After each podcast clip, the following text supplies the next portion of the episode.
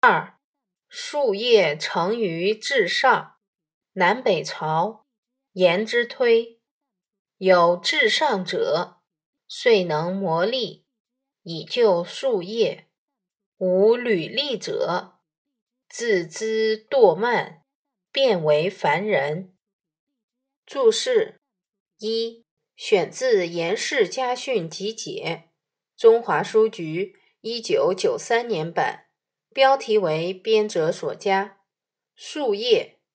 先世所遗留下来的未净之业，这里相当于现代所说的事业、至上、志向、理想。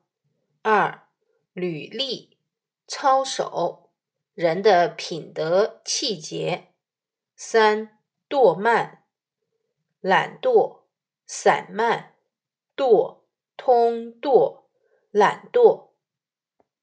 文艺有远大理想的人，就能自我磨砺，以成就他们伟大的事业；而那些没有操守的人，从此就会变得懒散，成为平庸的人。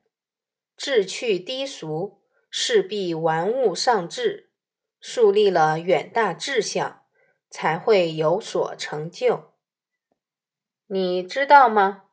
玩物丧志。春秋时期，卫懿公对养鹤入了迷。他用精美的刺绣来装饰鹤，让鹤做华美的车子，还封鹤为官。为了养鹤，他不断向老百姓加派粮款，老百姓冻死、饿死，他都不放在心上。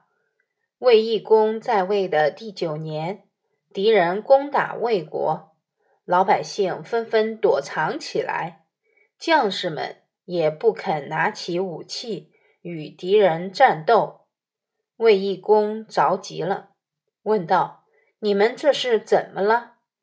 他们说：“您宠爱鹤，还是吩咐鹤去打仗吧。”后来，魏懿公。勉强凑了一支军队迎战，结果全军覆没，魏国都城也被敌人占领。